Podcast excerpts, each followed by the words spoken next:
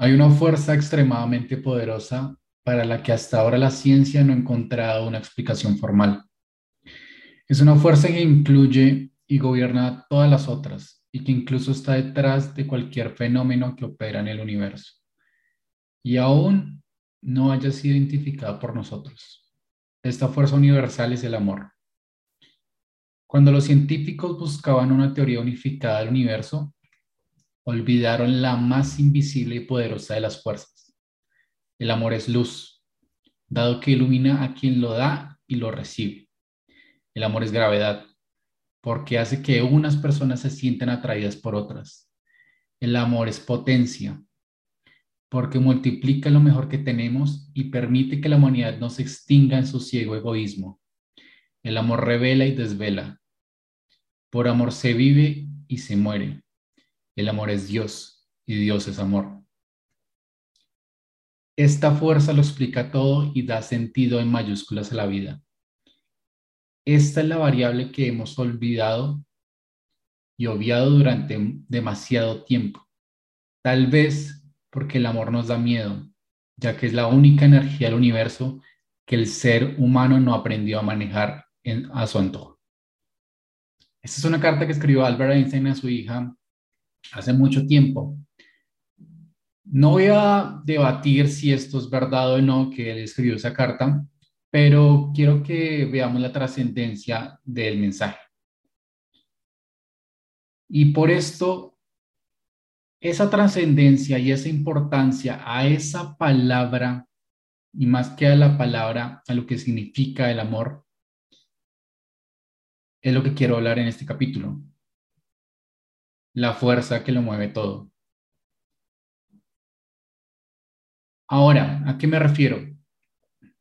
El amor, lo que entendemos por amor, va a regir nuestra vida, va a regir como tú te muevas en tu vida y en cada área.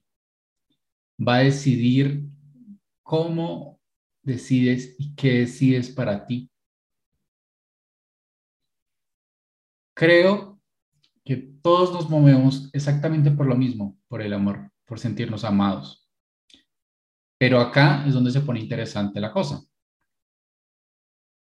Cada uno de nosotros entiende el amor de una forma diferente.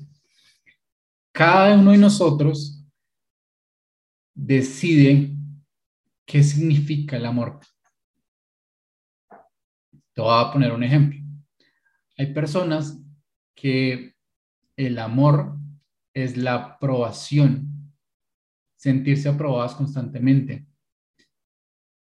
Hay personas que el amor para ellas o para ellos significa respeto. Y eso tiene que ver por algunas circunstancias que no se dieron en el pasado. Seguramente este tipo de personas se sintieron muy humilladas en el pasado y ahora lo que quieren es todo lo contrario, sentirse respetadas. Y esta decisión de creer que el amor es respeto o creo que el amor es aprobación o aclamación, va a hacer que tú tomes decisiones en tu vida constantemente. Según tu definición de amor, tú te vas a mover en tu vida. Y grábate esa, esa frase y de alguna forma cuestionate para ti qué significa el amor. Y mira cómo esa definición está afectando cada área de tu vida. Seguramente el amor para ti es cuidado y cuidar. Entonces voy a hacer todas las decisiones en mi vida y todas las acciones que yo tome van a estar enfocadas en evitar el riesgo, en evitar la exposición, en evitar el arriesgarme de más, porque yo tengo que cuidar y tengo que sentirme cuidado cuidada.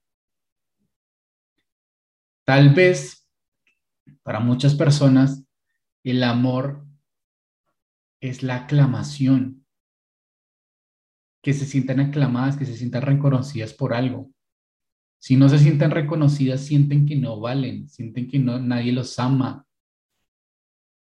Y son estos tipos de personas que respeto su posición, respeto su visión de vida, pero se mueve en función de likes, se mueve en función de logros, se mueve en función de lo que consiguen, se mueve en función de mostrarle a los demás que es capaz de pagar algo, independientemente si esa es una decisión que es útil o no para ellos o para ellas. Incluso yo extiendo todo esto y quiero que abras un poco tu entendimiento y dejes el juicio a un lado. Los asesinos más grandes, personas que consideramos socialmente como nefastas, genocidas, déspotas, incluso tenían una visión del amor que para ellos es el respeto, que los aclamen, que los admiren, tener siempre la razón y protegerse, porque se sintieron tan desprotegidos en algún momento que ahora buscan todo, buscaron o buscan todo lo contrario. Y quiero que entiendas que esas personas que vienen, que llegan a ese punto, es porque también tienen un pasado detrás, que su definición de amor mutó de alguna forma según las circunstancias que se dieron en su vida y de alguna forma que no fueron conscientes de ellas, hicieron que esa definición mutara tanto que ellos llegaran a tomar decisiones radicales para sí y para la gente que los rodeaba. Quiero que veas que de alguna forma tu definición de amor está afectando y está incidiendo en cómo tú te relacionas contigo mismo, con las personas y con la vida misma. Tal vez tu definición de amor es coleccionar parejas. Sentir que la cantidad de personas es amor. Sentir que la cantidad de logros, de títulos, equivale a aplausos y los aplausos equivalen a amor. Tal vez para ti te reconozcan por tu cuerpo, por tu inteligencia, por tus viajes, es amor. Y como yo lo dije en el capítulo pasado, el amor no tiene una definición. El amor solo se puede vivir. Para mí es la conexión con el, este presente, con esta realidad, con lo único que tienes, que es el aquí y el ahora. El amor por ese momento, por esa reunión, por estar solo o sola y sentirte completamente agradecido que estás respirando, que estás viviendo, que tus órganos están funcionando. Estar tan, tan presente y tan pleno que de alguna forma disfrutas cada momento, independientemente de dónde estés. Cada momento tiene su profundidad y cada momento tiene su utilidad pero está en ti si tú eres capaz de verlo o no. El amor para mí no se puede definir, como yo lo había dicho, solo se puede vivir. Pero como seres humanos, siempre nos vamos a mover por esta definición que tengamos nosotros. Ahora te quiero dejar ese ejercicio. Para ti el amor, ¿qué es? Y cuándo ha sido las veces que te has sentido amado o amada en tu vida.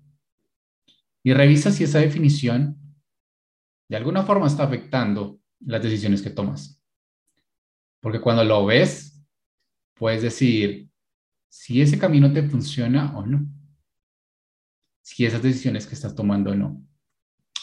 Y como decía Albert Einstein a su hija, es la fuerza y el motor y la gasolina más poderosa del universo. Pero como es tan poderosa, puede ser beneficiosa o perjudicial. Eso depende de ti, cómo tú la uses. Espero que eso te sirva mucho. Compártelo si crees que alguien lo necesita. Y de alguna forma también te invito a que, si eres hombre, te formes conmigo y con otros instructores top en el área de seducción y habilidades sociales. Estoy en la mentoría élite. Te voy a dejar un link acá. Em, y de alguna forma, también te invito a que me sigues en las otras redes sociales. Arroba líneas de conexión, TikTok, Facebook, Instagram, YouTube, Spotify, etc. Espero que tengas un muy buen día. Te deseo lo mejor.